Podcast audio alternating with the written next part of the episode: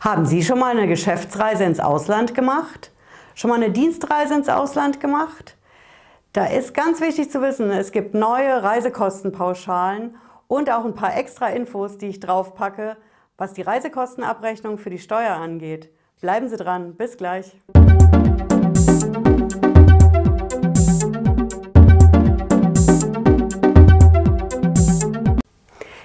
Patricia Lederer, ich bin Rechtsanwältin in der Frankfurter Steuerrechtskanzlei Lederer Law.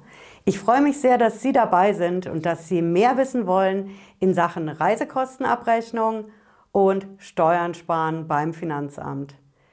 Ja, wir kennen es alle. Wir machen Dienstreisen, Geschäftsreisen, Deutschland, EU, weltweit. Und bei diesen Reisen können wir verschiedene Dinge absetzen. Zum Beispiel können wir sagen, ich setze eine Verpflegungspauschale ab. Die Verpflegungspauschale in Deutschland ist eine fixe. Ähm, die wird nur alle paar Jahre geändert. Wichtig ist zu wissen, fürs Ausland gelten spezielle Reisekostenpauschalen.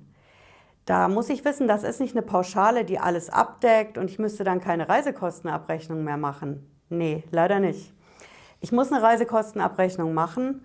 Da muss ich auch genau reinschreiben, wie lange es gedauert hat, wohin und warum ich gefahren bin, was ist mein geschäftlicher betrieblicher, dienstlicher Anlass. Und ich muss schauen, welche Verpflegungspauschalen schreibe ich da rein. Die Verpflegungspauschalen richten sich immer danach, wie lange ich unterwegs bin. Mehr als acht Stunden, 24 Stunden.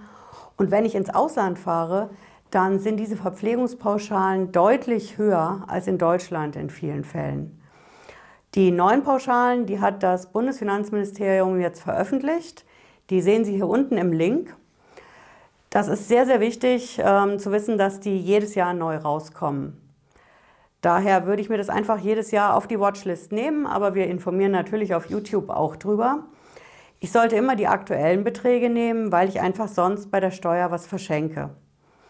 Und wenn ich diese Beträge nehme, eintrage, dann habe ich schon mal einen ersten Schritt getan. Aber der zweite, noch viel wichtigere Schritt ist ein ganz anderer. Dokumentieren, dokumentieren und nochmal dokumentieren. Kein Witz.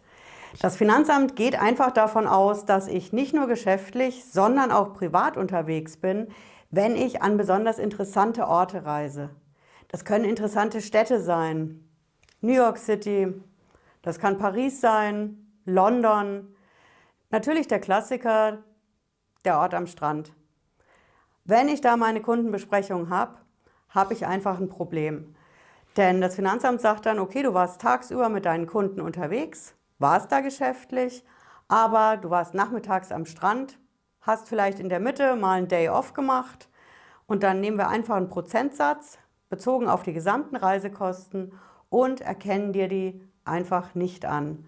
Und um das zu vermeiden, muss ich so lückenlos es geht dokumentieren, was ich an diesen Reisetagen mache.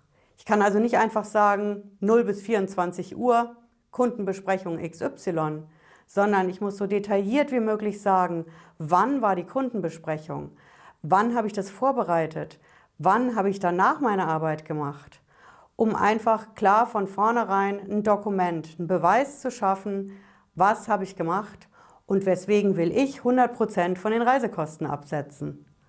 Und dann kann ich auch die hohen Auslandspauschalen reinschreiben und habe einfach am Ende eine stimmige Reisekostenabrechnung und kann damit auch das Finanzamt überzeugen.